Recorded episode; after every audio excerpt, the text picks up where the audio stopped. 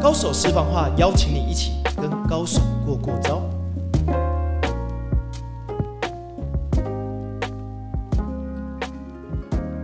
欢迎来到高手私房话，去见更厉害的人，扩大你的无限可能。在每一集高手私房话里面，我们会邀请一个领域里面的顶尖高手来跟我们分享他的心路历程，特别是他有什么私房话，无论是干货，无论是他怎么样去遇面对挑战和问题。今天呢，我们要邀请一位保险界的，我认为啦哈，是我心中觉得非常厉害的一个高手。他很年轻就踏入了保险业，并且也很年轻的登上一个巅峰，存到的人生的第一桶金，并且持续的在创新高。但在这路程，其实很多时候不是那么顺遂的，所以我们来听听他的故事。我们今天就有请我们的小清新，我都叫他小清新老师。嗨，大家 好，我是小清新。嗨，好，亲，我想要特别在一开始的时候对想说，有很多人可能不太理认识你，嗯，来聊聊你怎么踏入这个保险业的，好，不好？呃，我在二十岁的时候就加入保险业，二十岁，对所以大学毕业了吗？没有没有毕业，那时候 OK 是大二要升大三。啊，那我我我我觉得我比较特别，我大概在大学的时候就立志想要做业务啊对，然后所以那时候我印象很深刻。然后成年了之后呢，我就开始打工的时候就开始找跟业务相关的工作。嗯那第一份其实不是保险，哦，真的，你第一份不是对保险，所以你二十岁之前就有另外一份工作我二十岁之前我其实都是做电话行销。啊，电话销售。对，我电话 OK 听电话行销因为那是最快。譬如说，在十八岁过后，你可以立马就可以用自己的实力去嗯证明销售的绩效。嗯，可是你在二十岁之前，其实你是很难找到正常正职业我务我的。方便问那个时候是几年啊？西元几年？西元几年问的很好， 但是民国九十六年，哦，民国九十年对，一九九七年。对 OK，九七年那时候还没有手机人手一机的时候，网络时代你在做对电话销售，做电话销售，哦嗯，然后电话销售做了一年多，快两年，那时候就在等待自己成年嘛。嗯，然后成年完之后就开始就是寻觅我自己想要的业务工作。 OK，那第一份很特别，我跑去应征代销。真的哦、真的 OK，对房地产有梦想，哦，OK，结局就是被打枪， 为什么？因为他就跟我说：“孩子，你才二十岁，你确定你礼拜六、礼拜日可以扛销售日吗？”我说：“哎、六日，六日一定要销售吗？我还在读书。嗯他说：“哎、你要不要等就是毕业毕后？”业以后，对，然后 OK 这时候就刚好人生有一个贵人，然后就邀请我来了解一下金融业务，金融业务转折是这样来的。哇哦，那你二十岁决定踏入以后，那在起步的阶段不会太年轻，遇到很大的挫折吗？还是你本身觉得如鱼得水？哦，没有，第一年超辛苦的。我印象很深刻，那时候因为我刚进来的时候，我就是要跟同学推两千块的定期定额，我印象很深刻。嗯然后我每个每每次跟同学讲，同学都说两千块定期定额啊，我我每个月光吃饭都。都有问题就很了，辛苦了啊对啊，都要打工，根本没有这个收入，对所以那时候我就大量的陌生开发。对怎么陌生开花？那时候那时候年轻，有认识什么人吗？以前我们那个年代，嗯就是还有骑摩交友，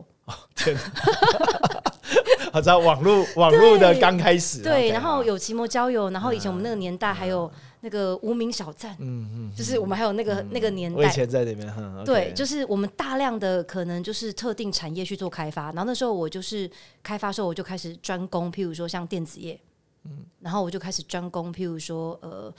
医疗业，所以那时候我其实有。锁定三个族群，然后很认真的开发。那当然，自己的缘故、自己的朋友，我也没有间断，就持续经营这样。可以了解一下，那么年轻，你对有自己有什么目标？说每天要打几通电话，或者是开发几个吗？应该是说我对商品的热情非常非常的高昂。因为当时我会进金融保险业的原因，是因为我的业务员就跟我讲了一句话，他就跟我说：“你愿不愿意？呃，这个商品买下去之后，它可以成就你的外公外婆。”他其实是要推我某一个商品，但我当时其实他讲什么我都没有在听，我只听到可以成就我外公外婆。然后我就是一个孝顺的孩子，我觉得哎、诶这商品好棒哦。然后我就问他说：“哎、那这个商品有缺业务员吗？”他说：“有，有 缺，有缺。”然后我就签名进来了，所以我其实根本不知道其实保险要做什么，我卖身契就签出去了。 OK OK，我发现顶尖的业务都是一开始不知道这是什么，但是对充满了一个好奇心跟热情就投下去了。对，所以我每次都会讲这段故事。我其实不太知道业务要做什么，我只知道这个商品好棒哦，我就卖身契就签出去了。嗯，你跟我一个好朋友做房产的顶尖高手，他说他也不知道业务在做什么，房产也不知道做什么，他只是因为觉得这件事情很有价值，然后很好奇就进来了。对对，我当嗯时就是觉得说，可以照顾家人是一件好有价值的事。 OK，所以你这样踏进去的时候，你的第一年成绩好吗？哦，我第一年很可爱，我第一年就是呃签了五十个客户， 50我觉得个以新人来讲，是不是很应该厉害还啦不错？还而且我是七月起聘的，啊、你知道吗？所以我那时候七月起聘的时候，其实我是没有满一整年的。所以七月到十二月对啊，是这样我就说五十吗？件，对。好厉害哦！然后刚重开点是始五欸十件我还没办法生活，因为嗯我每一件都签月缴，啊然后结束完之后。我都不知道，其实可以 年缴，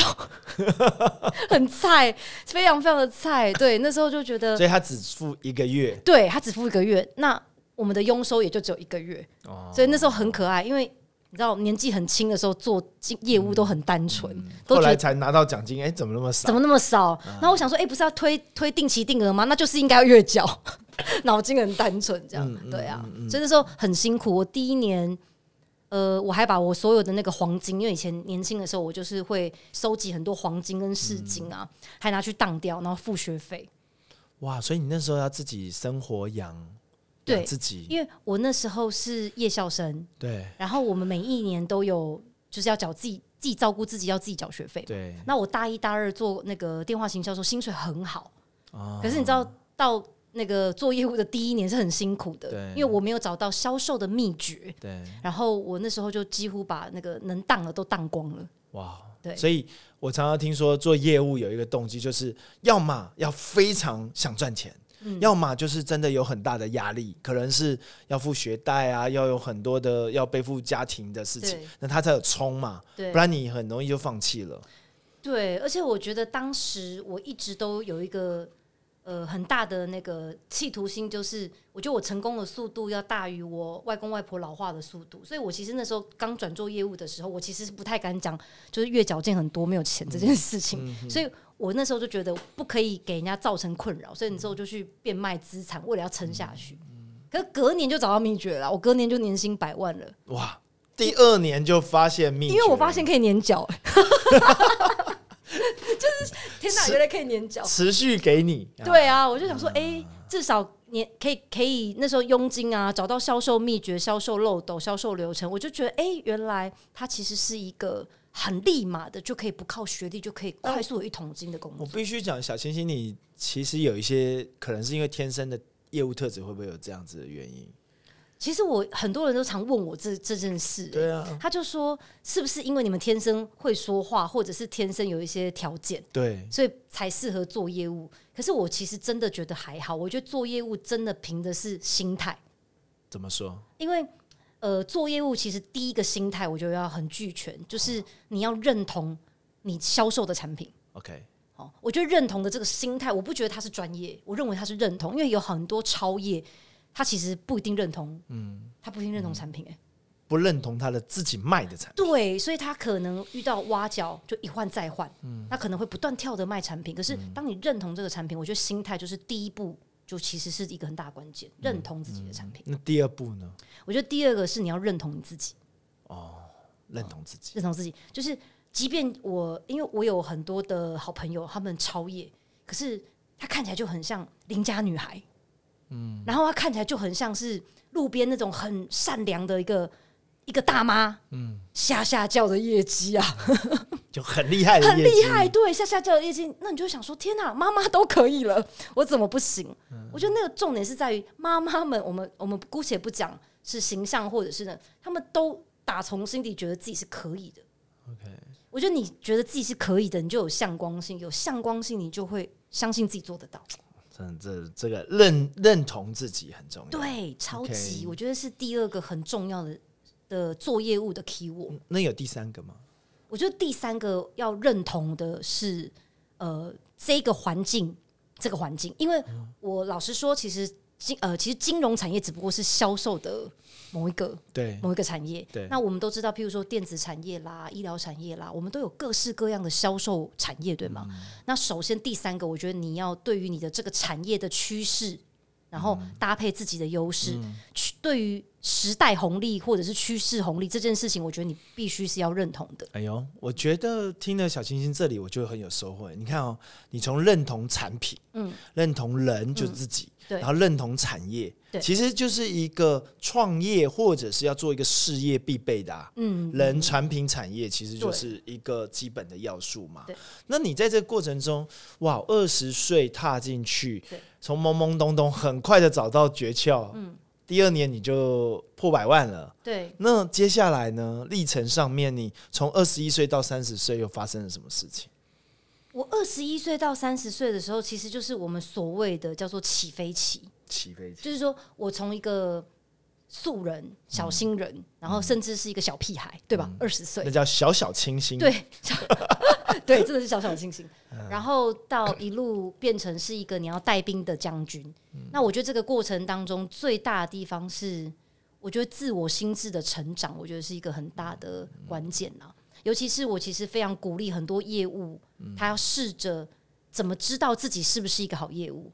其实就是学着把自己会的交给别人。这就要当主管了。对，真嗯的就是我们的费曼理论。你开始学着去教别人，我才觉得我才真的有长大、嗯欸。所以真正的转变，这十年，我觉得最大的转变是我教了很多人。对你教别人会听得懂，而且对会做这件事情，跟自己会做是两件事情。真的，而且我后来发现，我很喜欢教别人胜过我自 己做。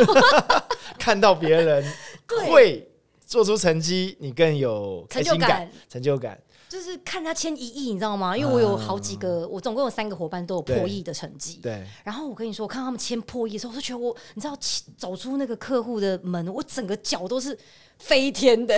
就是哇，好飘哦，好开心哦，这样、比嗯很厉比害比自己签还开所以心你。带了好几个破亿的业务。对，目前到现在的记录是三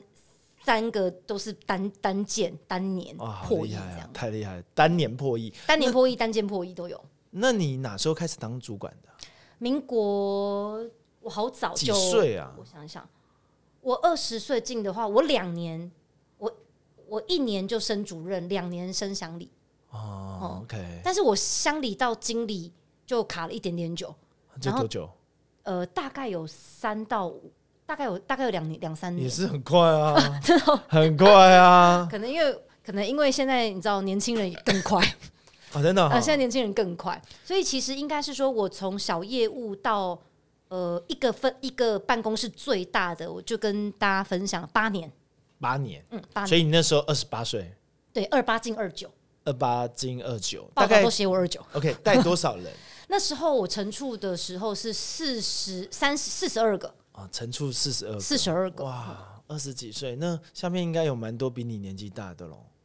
那时候没有，那时候就是都带年轻对，就的。大概是我的 OK 年纪，不然就是比我小。 OK 对 OK，啊你喜欢带年轻的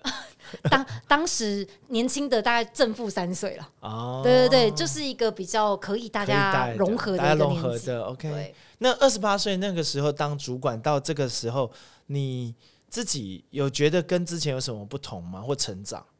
你说当主管对，嗯跟跟当主管跟自己做业务下去做超级业务，跟当一个处经理主管、嗯对差别在哪里？我觉得中间当中阶主管的时候，嗯都是在磨练，然后到了所谓的处经理这个位置的时候，我觉得是很大的突破。哦，为什么？因为过去学的都是销售，而且学的都是管理，对，管理嘛。我讲实在话，我们可能有一定要基本的 KPI、基本的营业额，可是到了处经理这个位置，你必须要学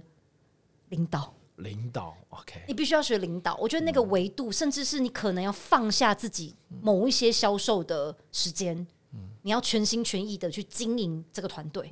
你说，所以你会遇到有很多高阶主管，为什么他当了这个位置之后，他反而很不适应？因为他对其实是超越，对，他用超越的心态在带领团队，可是用领袖的团队去看是不一样的。你要不要分享一下你自己当领导这么多年嗯对哈、很快的又爬上去对。你对于领导来说，如果领导要学领导，你觉得最大的心法或你自己觉得一个好的领导应该具备哪三个能力？ OK，第一个我觉得要仆人服务。嗯呃，我其实一直都觉得，尤其是像我们金融产业很特别，我没有给你薪水，对啊，没有对底不对薪，？嗯我也没有，我也不是老板，所以你知道我我的伙伴很喜欢说，哎、老板，老板我说，no no no，不要叫我老板，我不是你的老板，你才是你自己老板。因为我觉得第一个，你必须要先仆人服务，也就是说，今天我带他，不是我要他什么，嗯而是我能帮助他或协助他、陪伴他什么。嗯我觉得那一个是比较容易带领团队的。 OK，第一个，我觉得仆人服务是蛮好的，给他他需要的资源。哦，所以其实可能每个人都不一样。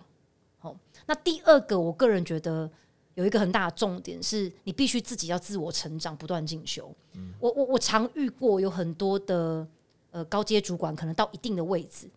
他就开始你知道，觉得我我我最高，我我最优秀，停止进步就是停止的开始。所以我觉得持续成长很重要。嗯持续学习，持续成长。持续成长。然后第三个哈，我觉得很有趣。我提这个观点，可能很多人会很会觉得很惊讶。一定要有自己特殊的一技之长。嗯，你知道为什么我这么提吗？我发现有一些高阶领导人，大家都会说要有魅力，要有魅力，要有人格魅力。那人格魅力怎么定义？很抽象，你不觉得很抽象吗？你怎么定义说啊，Jerry 是一个超有魅力的人？可能我们知道你平常流量很多，但是怎么定义有魅力？对，因为听你大大读书，我会觉得很有魅力。谢对不谢。？对对不 对？那魅力怎么来的？我认为是你有一个很显明叫得出来的一个很重要的专长跟技术，很具体，很具体。嗯所以你知道，譬如说，哎、j e r r y 啊，我知道，我听过他那个大大读书说书的、哦，他们说书还有观点。哎、星星，哎、他很棒，但我说不出来他、嗯哪里有什么专长。你知道，我觉得要有一个显明的一技之长的打磨是很重要的。嗯，所以你后来也因为这样子去去培养第二技能，就是这我样说会吗想要从财务，然后好像我跟大家都一样，嗯我没有特别，所以那时候我的企图心就是我财务之外，我要培养心理学的技能，哦，是这样的。我那时候就觉得是说我应该有第二技这个原能，因哦嘿呀、我总觉得一个人要有显明的人设，就是你一定要有一个显而易见的专长。嗯，你这样讲有道理哈。一个领导人的魅力不是抽象的，对呀、我它是很有价值的，而那个价值可能定锚在你在某一个领域，其实是除了专业领域以外，会被人家吸引的，对不对？吸引的特质，我跟你讲是真的，因为我嗯从刚成立通讯社就听你的大大读书， 感觉我你好像从小从小对对对对，我听你的大大读书，然后 OK，你会觉得有时候听别人的也不习惯。嗯，那你说这是不是一个魅力？是，是因为我们喜欢某一些特定，就知道你在商业的观点很厉害。我觉得要说得出口的技术，啊，说得出口，甚至是那个技术很显明，然后让别人都知道。哦不要让人家说，哎、你听到小星星你会想到什么？嗯呃，他，哎、对他，他，他，他蛮漂亮啊，不 是， 呃，只就没有讲了，外在的或者对是什，么的就就 OK 没有了。就没有了。对，OK，你要有个实实的东西。是，他说，哎、 OK 小清新哦，我知道他财务跟心理很强， OK，哎、我觉得那就是魅力。哦我觉得我现在终于能够理解为什么你会去钻研心理这件事情。哦，真的、哦，对，好，我们下次再找一集来好好跟他聊。哎，所以在这个历程里面，你找到了你的领袖，花了对八年的时间，你走到了这个街对。我方便问一下，当时你最高的薪水那时候到了多少啊？七开头，七开头哦，个十百千万十万百万 六千没有没有没有没有，啊，但是是七开头。好几百万呐、对，啊，然后七开头啦， 对啊对对对， OK，那就是很好的一个薪水啦。那你在嗯，应该说他很年轻就得到的这样子的一个薪水，对不对？三十三岁，三十三岁因为是从那一次之后就没有突破 过了，所以我很记得那一年。就是最高的时候，对对对但是也对对对后来也不差啦，只是那个是最巅峰的对时对候对对啦。对对 OK，所以在那个时候你自己觉得三十三岁达到了一个人生还不错的财富的部分，你自己下一个目标呢？会那时候会不会有一些迷惘，或者是不会，就是继续的做？哪时候你遇到了人生感觉到迷惘的时候？有有有，因为我大概在拿到那个最高顶峰最高顶峰的的时时候候，隔年就隔年就开始有一些处理快速扩张的一些状态。嗯，因为快速扩张的过程当中，你必须要去面临的很多关于人际关系、情绪。嗯那我觉得我当时应该是说苦于一个底层逻辑，就是 We Are Family。嗯，我一直都好会像有一那个种家庭的感觉，对，就嗯是我过去是一个崇尚家庭式管理管理的的方式，嗯，但我觉得是心态，就我的心态的出发点，我把我团队幸福快乐的意义定构在我们感情很好，嗯，所以我觉得那个东西让我蛮受苦的，嗯，但我觉得经过这几年，就是要是没有那个。所谓的挑挑战跟考验，我觉得我现在不会理解怎么去平衡家庭式管理跟所谓的绩效式管理之间的平衡，这样子。你觉得那个最大差别在哪里？最小的差别就是依赖情节，依赖就是说我对 Jerry 很好，那家庭式管理的心态就会觉得 Jerry 你应该 feedback 我。哦，哎、我平常就是你知道，你最辛苦的时候都我支持你的、嗯啊，为什么我现在需要被挺的时候你不挺个一、一些？你会把自己幸福快乐的全员觉得我 feedback 我我给你多少，你应该回馈我多少，我会有这样的心态。嗯对，但这样的心态很危险的是，就是我没有得到你的爱的时候，我就会觉得被害者情节。我对你这么好，你怎么没有 feedback 那么嗯多？这就有点像一个家里面有三个小孩，对，然后爱不同，或者是程度不同，或一时的没有关心他，对他可能会觉得你是不是不爱我了？所以这个很家庭式，呃，对，对不对？对但是领导的话比较讲求是怎么样去用教练的方式或制度的方式去来带领每一个人的状态。是，所以其实说真的，就是我也还在学习。我觉得在，但是要是没有那一段的迷惘，嗯，我觉得我不会意识到要学教练式管理。就是你还没意识到你有某一些缺乏的东西，对，因为我是单亲家庭长大的小孩，嗯那我又是独生女，所以我从小会很渴望连结，哦然后渴望那种大家庭的感觉，哎呦，所以我会把弥补就了，对我会在招募上面觉得那是一个一个一个家庭的状态。而且你很享受，应该是那时候应该很享受说有这种大家庭的感觉。嗯呃，对，超级。我相我相信，就是今天在听这一堂，很多人的组织发展一定很有感觉，因为对，他们会是走过那一段，然后也在此跌跌撞撞又受伤。但是也发现就是这个成也是家庭，但天花板也是家庭，嗯，因为你突破不了，就是因为对这个家庭对是因为家庭就是大家都是家庭嘛， 对无论好和坏都要接收。对所以当你想要用力量去管教的时候，或者是在呃缺乏呵护的时候，对那个的反差就很大，那就会觉得啊，你是不是不喜欢我了？对这个环境好像氛围不像家了，没有爱了，然后对就好像大家就会有一些比较情勒的东西就会开始出现了，对对对对不对？对，所以那时候你就会去开始学习你自己的呃心理的一些探索的课程。对，呃，我可以做个定义，应该是这样，就是你看刚刚 Jerry 讲的很好，就是你知道那个家庭式管理，它有一点像是我跟你之间的信任感。嗯，那今天如果今天我跟你是有信任感，Jerry 你怎么要求我都无所谓啊。对这是一个存折，嗯对不对？你跟我之间信任的存折。对，但是零教练式管理，它可以打破存折，突破。嗯所以我以前过去都觉得哦，我们两个有存折啊，很好，这样就够了。对可是我的团队就突破不了，哦，还有另外一个问题就是突破不了。对我团队就突破不了，我就一直在那边跟同一，我就跟那边同一个层次在、嗯在在打架。所以我后来就开始觉得，我应该要，我应该突要破改变，或者是我应该要再出圈再学习。对，这里让我想到，呃，很多人在讲领导的时候，很多人说领导的天花板就是领导者的本身。哦那那个领导者本身，小星星，你不自己是一个领导者本身，那个领导本身之所以没办法突破，就两个，对第一个他的认知无法突破，所以你的认知可能是在家庭这个领域很不错，嗯但是你没有看到有更好的带领方式，对对对不对对然后另外一个就是，你某种程度上你的人际圈没有办法突破。嗯你的、你的人际圈是因为大家都是这样啊，你看那个也是这样带的啊、我就是这样带啊，或你上一个是这样带，我就这样带，啊嗯所以你看不到更高的带领方式，对嗯对吧？哈，有这种感觉吧，有有这种感觉，所以嗯我其实接下来就开始要正视自己在人力的部分一直都没有突破，嗯但是我后来就又找到另外一个方法去把原本的议题去更新，嗯，对，嗯，好，呃，在这个过程中，你其实摸索了多久啊？ 我觉得我摸索应该疫情这三年吧，所以这三十三岁以后，后来又过了几年，遭遇到疫情，对不对？对，三三就是应该是说。我等于就是三年，假设以十年大这个这个这十年的一个循环来讲，我大概前三前四年是快速扩展期，那中间三年就是我刚刚提到嗯的，我开始撞墙期，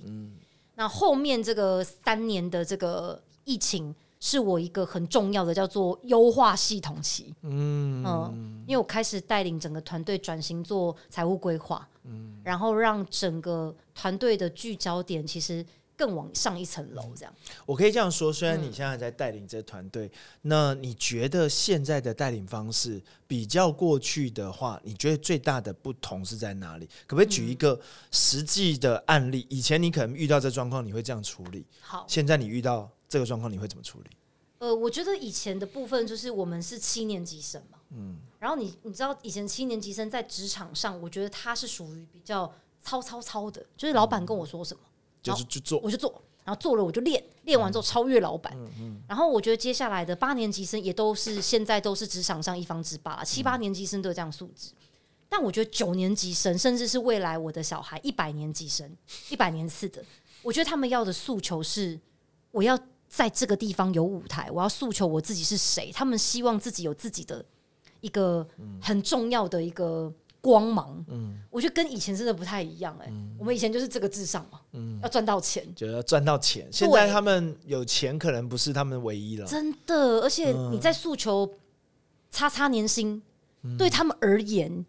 呃，他们会认为叉叉年薪也有很多种方式，啊，有别的选择，对，有别的选择。你在招嗯募他们成为业务，训练他们成，不能再吃用单纯收入这个部分。可我们以前七八年级生不是啊，就是你知道对，啊，选择没那么多啦。对，然后就选觉择没得这么多，而且真的也必须讲那个环境，可能说觉得努力可能有机会，但是现在可能努力他会觉得不一定有机会，甚至哦不能赚到他要的。这句话是真理，对真不的对，真的哦，真的。那你觉得这样带领的话，你怎么带这一群啊、呃九年级生或者是比较新生代的？因为其实像现在的九年级生，我会比较建议的带法哦，其实是比较适性管理的。也就是说，现在的九年级生他们比较需要的，其实是一种他们要先知道他们从哪个地方努力会高效。你知道他们现在都要求高效，所以你过去跟他跟他说，诶、哎销售的转换率漏斗长这样，他会告诉你有没有更快的方法。 他会跟你说，哎诶、有没有更快的方法？那这样做有用吗？哈，哦你会发现你每天都在被问 why，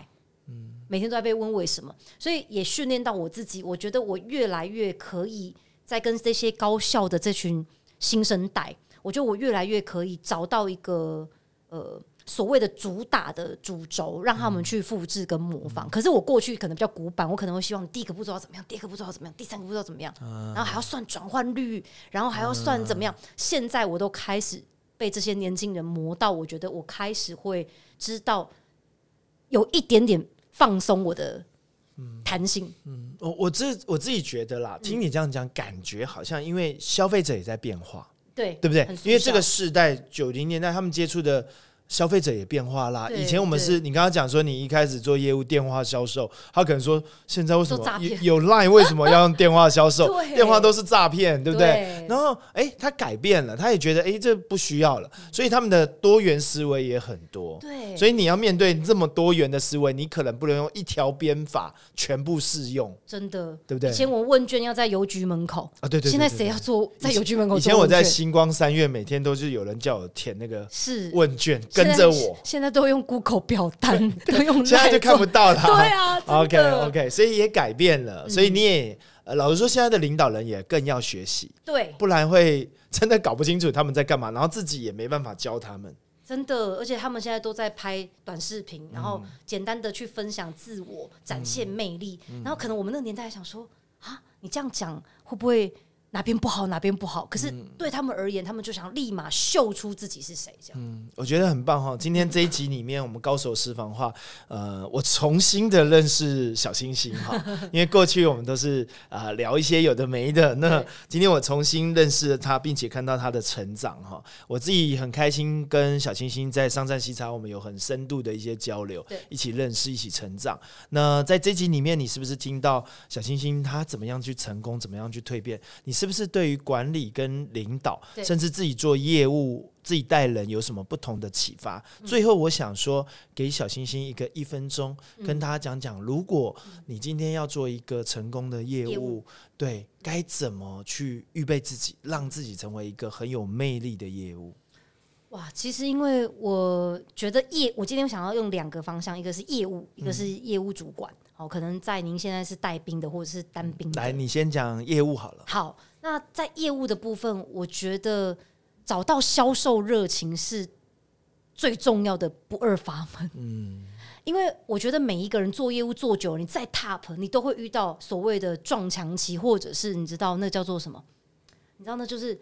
很腻。你知道像我做十八年的业务，我卖同样的东西，可是你知道我永远都会找这个卖法，还有没有其他种卖法？我永远都在，我我我不我不会换公司，我也不会换产品，可我换什么？我换销售心态，我换卖法所以我觉得那那但那个底层逻辑是什么？那底层逻辑是因为我对这个我有极大的热情，对，我永远都在问我卖这个产品我能帮助谁？我卖这个产品我能对台湾有什么好处？利他，对我永远都一直在问我自己，所以很多人都问我说：“哎、小那个清新，你为什么每天都卖这个商品？我看你都好嗨哦！ energy，哎呀，你都已经十二十十八十九年了，你怎么每天好像像新人一样，就只要有人成长都很嗨？” 我说：“因为我爱这个商品啊，爱你所爱。对我对这个销售有热情， OK，不二法门。那如果你已经开始在混沌期、撞墙期，甚至是有一点点我们简称过了新鲜期，嗯，这种像我们这种这么资深的，永远更新卖法，而不是离开产业。” OK，那如果是主管呢？领袖呢？零售的部分，我觉得第一个不用想着专业，也不用想着技术，训练自己强大的心智是不二法门。所以刚刚那个是销售热情。那我后来发现，一个成为优秀的主管，他通常不是来自于他有多么多么可多么丰功伟业，因为比你厉害的人一定比比比皆是。但是我觉得你具有强大的心智，会让你在做主管的时候，这条路做得久又稳。我们有强大心智，因为我们有遇过有很多的很棒的主管，他可能调聘或者是在衰败或者是在组织发展卡关的时候，最后都是被自己斗垮的。因为他不再相信自己可以。太棒了！嗯呃很开心，今天还有很多时间想要跟小星星聊，但我们下一集我们有机会再跟小星星聊更多哦。今天高手私房话，我很开心能够邀请到小星星来跟我们聊聊他的业务和他的成长史，以及他成为一位领袖的一个历程。那希望你有所收获，我们下集见，拜拜。拜拜。